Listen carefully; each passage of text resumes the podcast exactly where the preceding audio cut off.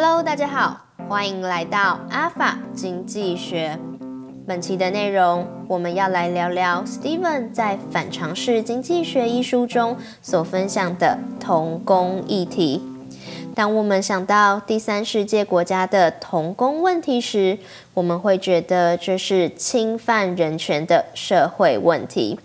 有些人会质疑第三世界的父母到底关不关心他们子女的最佳利益？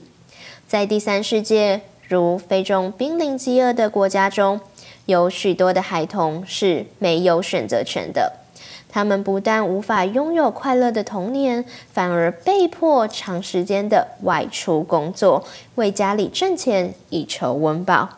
在西方国家，许多社会人士与学生发起了各项运动，声援这些可怜的孩童。他们呼吁贸易协定应该要限制儿童的工作时数以及工作环境等等的内容。然而，这样真的能够提高这些孩童的生活福祉吗？实际的资料可能显示，解决童工问题最大的关键是贫穷，而非法规的限制。面对贫穷，我们只能进行痛苦的抉择：要么多做一点工作以赚取更多的报酬，又或是少吃一点食物以减少资源的消耗。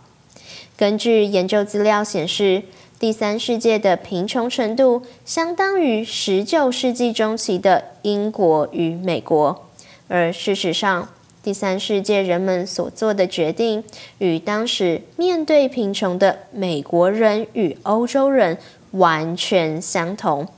当时的他们不关心环境品质，不关心生活品质，每天工作非常长的时间，只求温饱，同时，他们也让年幼的子女外出工作，就像现在第三世界的童工一样。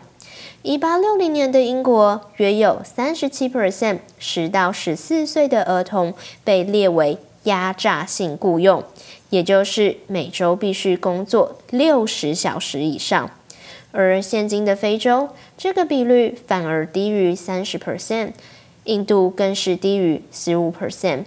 因此，从历史的观点来说，现在第三世界的童工比率可是远低于当时的欧美。一八九零年到一九三零年之间，美国的个人所得成长了七十五 percent，而童工率在此同时也下滑了七十五 percent。这项结果可能显示，贫穷的父母依然关心孩子的权益，所以在经济可以负担的情况下，会选择让孩子不需要进行劳动。而同样的趋势也在第三世界中发生。自一九五零年起，童工率也是一直呈现稳定下滑的趋势。部分的原因来自所得的上升。也就是说，当人们的所得提升，童工率便会自然而然的下滑。此刻，让我们回到西方国家中产阶级对第三世界童工的声援议题。现在，我们明确的了解到，童工现象来自于面对贫穷。要真正解决这个核心问题，应来自所得的提升，而非法规的限制。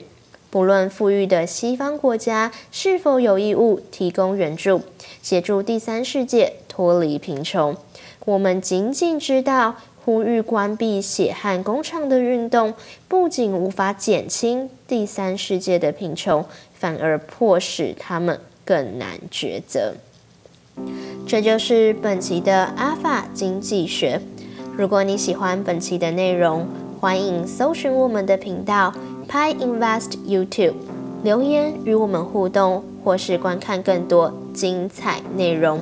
我们下期再见。